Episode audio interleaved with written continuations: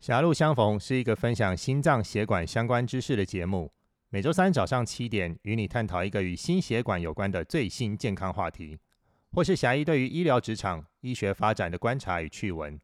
欢迎订阅我们的频道，并且留言加五星好评，我们会精选留言在节目中回答，期待念到你的留言哦。有缘千里来相逢，欢迎来到狭路相逢。我是侠医杨志军，大家早安。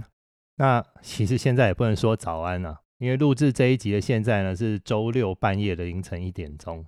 那我才刚开完一台急诊刀哈，从医院回来，大概在七八点的时候啊，急诊打电话给我，说有一个四十几岁的外籍劳工无名氏，不知道叫什么名字，疑似呢骑机车自摔，然后休克昏迷就失去意识了。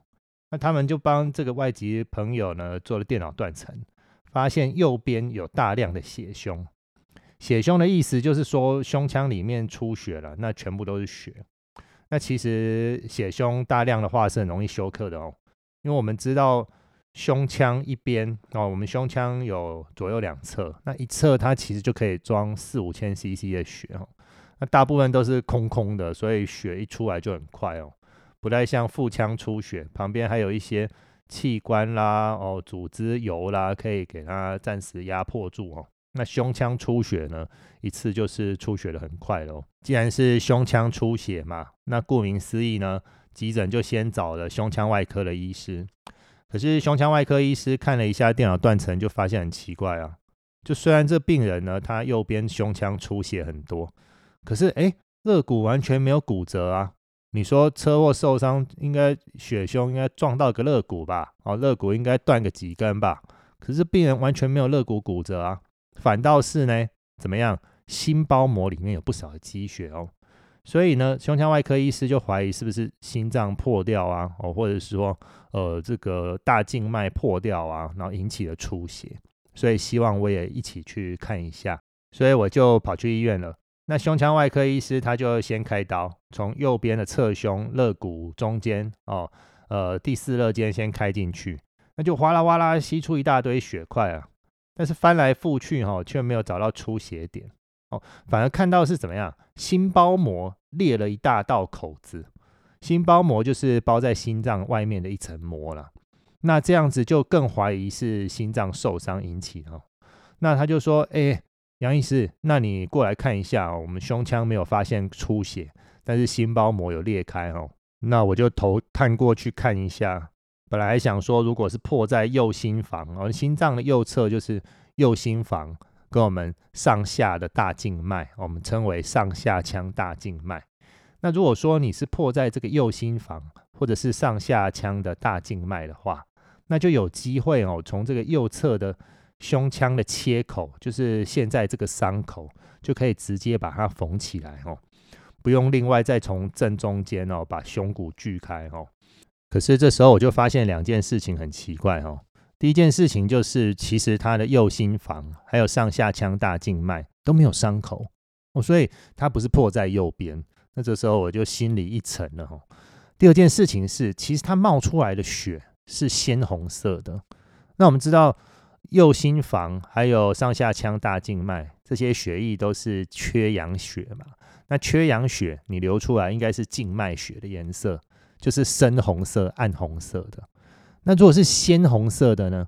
那它就是呃这个充满氧气的充氧血。那这只有这几种可能啊，就是说如果就是从左边破出来的哦，那幸好可能不是大动脉的破裂。哦，那因为大动脉破裂的话，它出血量应该是非常快的。那这时候没办法了，我们就换成正中开胸，那就把准备要把胸骨锯开。这时候麻醉科就突然说：“哎，病人血压剩下三十了。”我靠，这时候就很急了，没时间慢慢摸了，我就一刀直接这个切到骨头，然后把皮跟肉一起化开，然后直接电锯拿上去就把胸骨锯开了哈。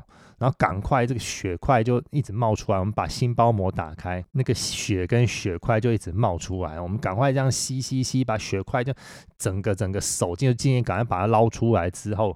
那呃，这个血吸干净之后，我们就发现还好，它主动脉没有破哦。那如果像主动脉剥离，你主动脉可能就整个爆掉，那这个血它会喷射出来哦，可能还会喷到天花板哦。那幸好这个病人没有，他没有大量喷，他就是从心脏的底下一直冒出来，一直冒出来。那这只有一个可能呢，那就是左心房破裂。哦，那其实我们最讨厌的也就是左心房破裂，甚至比主动脉破掉还讨厌哦。因为主动脉你好歹在正上方嘛，那人类的心脏它是有一点点往左后方旋转的哦，那所以它的左心房也就是在左后方最深的地方啊，那那个地方很难补啊。哦，所以反正因为它在很深嘛，然后心脏又一直在跳，血又一直在冒，其实你很难看清楚嘛。除非你就是用人工心肺机，然后把心脏停下来，然后慢慢看清楚，然后那个血都没有了，所以你们可以慢慢看清楚那个破洞。那当然，其实现在已经那时候已经没有办法这样慢慢摸了嘛。因为病人血压就剩二三十了，哦，等到我们 装设完人工心肺机，那可能早就一命呜呼了哦。像刚刚讲的，其实我们看不清楚它其实破洞在哪里，只是知道在左心房那边一直冒血出来。这时候怎么办？看不到破洞怎么办？我只好用我的手指头，就是摸进去，果然摸到一个好像有破的地方，那我的手指头呢就把它堵住。我的食指就把它堵住，这时候它出血就稍微慢了一点点，然后呢，这个血压也回来了一点点，那我们就可以呢，呃，看到那个洞的位置了。那一开始的时候呢，我还尝试要用针线把那个洞给它缝起来，可是它的裂孔呢实在是太大了，所以最后我是用一个大的弯夹子，直接从破洞的下方的底部把它整个夹住。然后呢，整个像束口袋一样，用线哈把它绑起来，外面呢再涂上这个组织胶水来封住，来加强，然后才成功止血哦。不过可能是这整个过程中的出血量太多，后来算起来哈，应该有超过三千 CC 哈。所以我们把洞补起来之后呢，哎，病人的。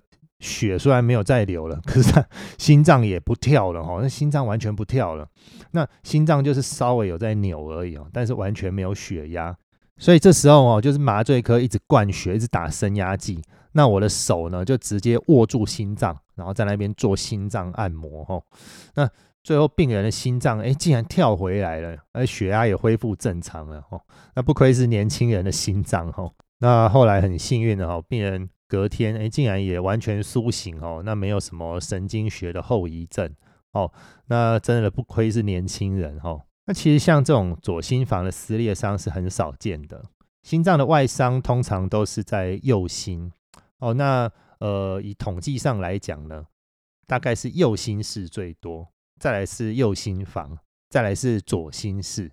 那左心房受伤其实是最少见的。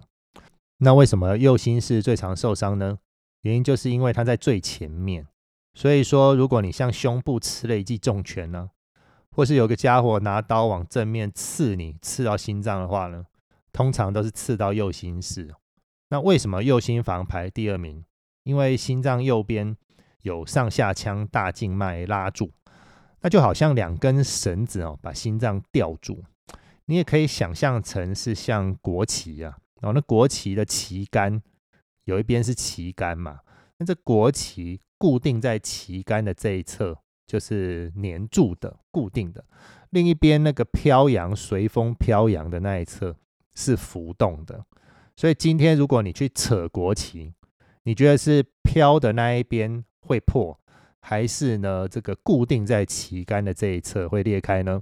那想必是固定在旗杆的那一侧比较容易裂开嘛。哦，那心脏的原理也是一样，所以说如果一个车祸，哦，那病人受到这个很大力的撞击，或者是呢他从呃这个跳楼，哦，那出现很大的这种晃动的甩动的力量，那如果说一定要扯破一边的心房的话，通常是右心房上下腔大静脉这一边比较容易扯裂开来。那左心房相对是比较游离的那一边，所以它是最不容易受伤的。那我们这个病人哦，他就非常特别，他破在左心房，想必是哦撞击的力道特别的强大，特别的特殊哦。好，那这一集跟大家介绍了我们抢救这位外籍兄弟的过程哦。所以怎么样？电视上演的都是真的哦，用手指可以堵住心脏破洞啦，那用手呢直接做心脏按摩啦，这些其实都是我们不得不的时候，也是比较紧急的时候，实际会用到的抢救的一些手法哦。那也跟大家介绍了心脏受伤常见的部位，第一名是右心室，再是右心房，还有上下腔大静脉，再是左心室，呃心左心室的心尖。呃，比较靠近呃这个外侧的胸腔嘛，好，较靠近皮肤。那最后一名呢，最不容易受伤的就是左心房。那我们这位外籍的兄弟哦，他特别非常的特别，受伤在左心房的部位。那整个过程哦，非常的惊险哦。那还好呢，能成功救回他一命，然后他也恢复意识清醒。好，那最后还是要提醒大家要小心骑车啦哦。那喝酒不要骑车，喝酒不要开车，那注意交通安全哦。狭路相逢，我们下礼拜再见，拜拜。